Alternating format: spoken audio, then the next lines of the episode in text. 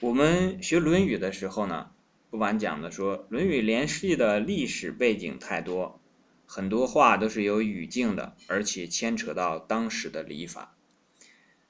这种说法呢，其实就是受到了很多这种把《论语》当成学历史或者训诂或者学礼法的这样的方式的学习的影响。我不是反对了，但是让我去学，我是不去学的。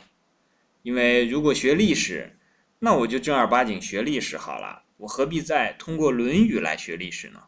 是不是？如果讲礼法、讲训诂，这个是考古学家的事情嘛？我又不想当考古的人员。对我来讲，学《论语》就是要拿来用的。学什么东西对我来讲都是要拿来用的。人家，比方说考古的这个人员去考据了里面的这个礼法，可以发表文章，可以发表了之后去换文凭、换职称，这个甚至。换饭吃，我不能呀。我们相信大家很多人都不是靠这种东西来，这个，这个这个这么来用的，对吧？好，你讲说学历史，那历史有用的东西多了，以史为鉴，那我可以去看《史记》呀，我可以去看《资治通鉴》呀，这个不是我要去学历史的地方。你要明白啊，在这个。考据训诂这个东西发展最迅猛的时候是什么时候呢？是清朝。为什么在这个时候发展很迅猛呢？因为不让你去谈这些里面的道理，统治者已经把所有的道理告诉你了，对不对？你就照这个来。你要敢去自己发表自己的这个意见和见解，像这个顾顾廷明啊、李二曲这样去。去搞到了后期的时候，我们知道有文字狱嘛，很有名的说“清风不服不识字，何故乱翻书”。好，你这就是这个污蔑清朝啊，砍头。那所以这个时候的文人没有办法就去考据了，反正考据嘛，我就是说这个话是子路什么时候讲的，那个是子贡什么时候讲的啊？他其实不是这么讲的，其实是那个时间讲的。讲这种东西呢，不出事儿，很安全，而且。很花时间，有点像什么呢？我们有的同学去打游戏啊，啊，反正在这儿咣咣咣玩玩半天呢，这个时间就晃过去了，把无聊的时间就打发掉了。我可没有那么多时间来去搞这些东西啊！我即便知道了这个当时的礼法，我现在用不了，对我又有什么用呢？没有用，对吧？你这个《论语》的历史，即便讲的再滚瓜烂熟，讲的再准确。对我来讲也没什么用啊，我不知道怎么样来拿这个东西来用啊。这个唐太宗讲说以史为鉴可以知得失，我知道这个得失不就可以了吗？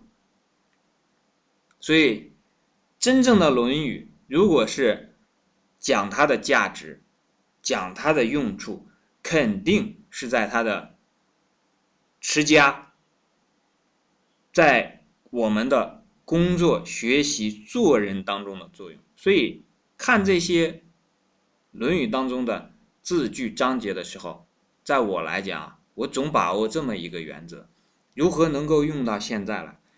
至于他古时候那个人这个头冠上戴的是什么珠子，以及用的什么木头做的，我一点儿兴趣都没有想知道，因为我不是朝那个方向去学的。有的人人家可以去学，可能人家就是。做这个珠子的这个生意的，那人家可以讲说，哎，我知道了，其实那个时候谁谁谁头上就戴了这么一个什么样的冠，什么样的东西，那人家可能靠这个东西说啊，我找到证据了，你看古代就有，你们也来吧。别的人可能为了跟一下这个潮流是吧，这样去做，但对我来讲非常简单，能学到其中的道理，能指导我的。工作、学习、生活、做人的，我就学；不是这个领域之内的，再有意思，再多么的玄妙，再多么的这个看起来学问高深，对不起，我一点兴趣都没有，因为我花不起那个时间。所以这是我们在，我其实讲的是我在学《论语》的时候的这个一个原则了。所以大家要注意啊，在这个地方，如果你要是想听到那些关于它的这个里面的背后的这些啊考据啊什么的，千万不要听我的课，因为我一点儿这方面的这个专长都没有，而且我一点儿在这上面都没有去多花功夫。本身我就是一个这个业余的，不专业。